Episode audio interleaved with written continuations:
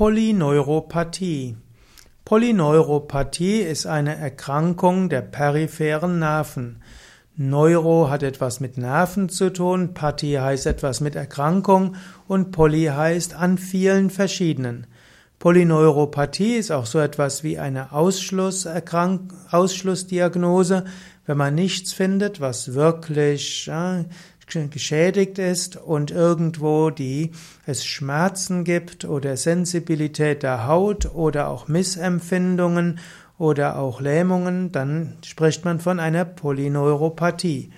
Polyneuropathie ist oft gradient, also fortschreitend und wird, kann schrittweise immer mehr Nerven betreffen. Polyneuropathie ist also eine Erkrankung der peripheren Nerven, das heißt Rückenmark und Gehirn sind nicht betroffen. Die Polyneuropathie kann also zuerst mal die Haut ähm, betreffen und die Haut kann dann dazu führen, dass es Missempfindungen gibt, dass man Berührungen nicht richtig wahrnimmt. Es kann sein, dass Temperatur nicht richtig empfunden werden.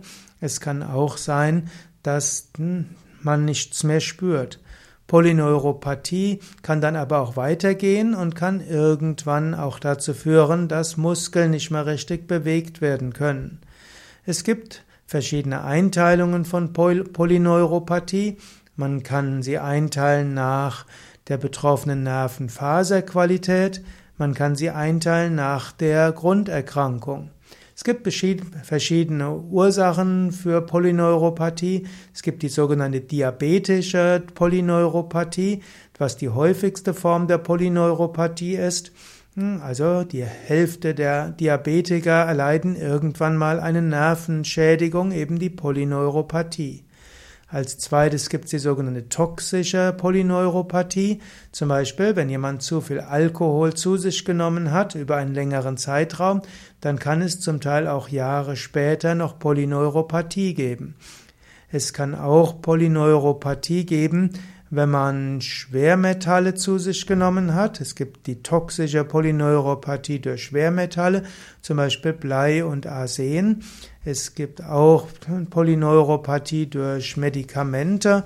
Wer zum Beispiel auch zu viel B-Vitamine zu sich genommen hat, kann auch Polyneuropathie bekommen. Genauso gibt es auch Polyneuropathie aufgrund von Drogenkonsum. Die toxische Nervenschädigung betrifft meistens erst die Finger und die Zehen. Behandlung der Polyneuropathie. Zunächst einmal mussten die Ursache der Polyneuropathie rausbekommen, raus äh, diagnostiziert werden und dann muss man die Ursache äh, beseitigen. Anschließend gibt es verschiedene Behandlungen in der Medizin von der Naturheilkunde werden insbesondere empfohlen Wechselbäder, kaltes Duschen, auch äh, Gymnastik ist hilfreich und insbesondere auch Yoga. Wer Yoga übt, der übt allgemein einen positiven Einfluss auf das Nervensystem aus. Wenn du bewusste Ko Koordinationsübungen aus dem Yoga machst, zum Beispiel Gleichgewichtsübungen, Bewusstseinsübungen, Spüren und isolierte Körperbewegungen, all das hilft, dass die Nerven sich bis zu einem gewissen Grad regenerieren können.